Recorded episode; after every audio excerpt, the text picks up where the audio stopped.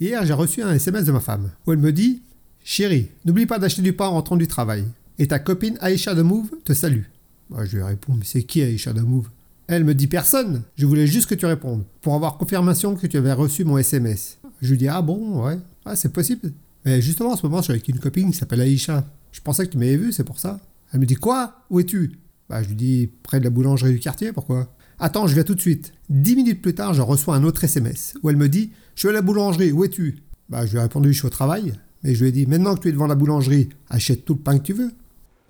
Merci d'avoir perdu votre temps, ma compagnie, et à bientôt pour de nouvelles aventures.